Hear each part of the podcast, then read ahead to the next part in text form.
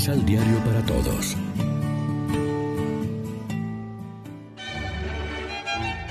Proclamación del Santo Evangelio de nuestro Señor Jesucristo, según San Lucas.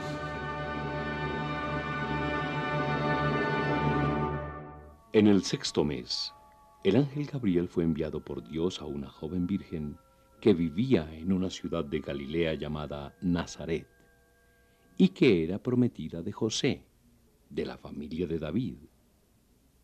Y el nombre de la virgen era María. Entró el ángel a su presencia y le dijo, Alégrate, llena de gracia, el Señor está contigo. María quedó muy conmovida por lo que veía y se preguntaba qué querría decir ese saludo. Pero el ángel le dijo, No temas, María, porque has encontrado el favor de Dios. Vas a quedar embarazada y darás a luz a un hijo al que pondrás el nombre de Jesús. Será grande y con razón lo llamarán Hijo del Altísimo. Dios le dará el trono de David, su antepasado.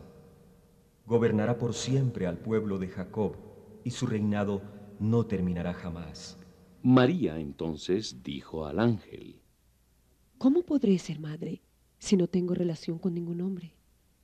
El ángel contestó, el Espíritu Santo descenderá sobre ti, y el poder del Altísimo te cubrirá con su sombra. Por eso tu Hijo será santo, y con razón lo llamarán Hijo de Dios. Ahí tienes a tu parienta Isabel. En su vejez ha quedado esperando un hijo, y la que no podía tener familia se encuentra ya en el sexto mes del embarazo. Para Dios nada será imposible. Yo soy la servidora del Señor. Hágase en mí lo que has dicho. Después de estas palabras, el ángel se retiró. Lección Divina Amigos, ¿qué tal? Hoy es domingo 20 de diciembre y a esta hora, como siempre, nos alimentamos con el pan de la palabra. Cuando el Señor se acerca al hombre para llamarlo a formar parte de sus pensamientos de redención, se dice totalmente. Lo que queda en oscuridad es la modalidad de la cooperación humana, porque al hombre le queda la libertad de concretizar lo que es el cumplimiento de su pensamiento. Se parte de aquí un hijo imprevisto se llega hasta aquí el Hijo del Altísimo, que se sentará sobre el trono de David y reinará por siempre. Estos son los medios, tu persona.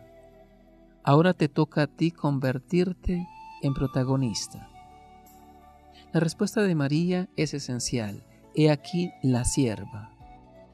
La atención a la palabra pronunciada sobre ella es de tal dimensión que puede sentirse únicamente sierva, instrumento útil para la realización concreta de la voluntad del Padre. Hágase en mí. Un sí que no tiene nada de pasivo, un sí consciente de la grandeza del compromiso, un sí que se hace fecundo en el rostro de Dios en rasgos humanos. Reflexionemos.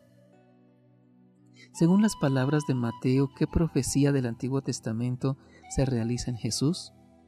¿Cuáles son los dos nombres que el niño recibe y cuál es el proyecto de Dios escondido en estos nombres? Oremos juntos. Señor, haz que la llegada del Mesías encarnado en el seno de María Virgen disponga nuestro corazón para acoger con fe el misterio de salvación. Amén. María, Reina de los Apóstoles, ruega por nosotros.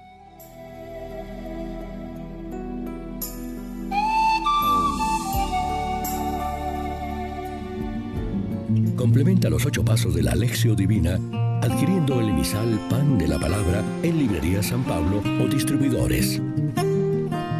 Más información www.sanpablo.co.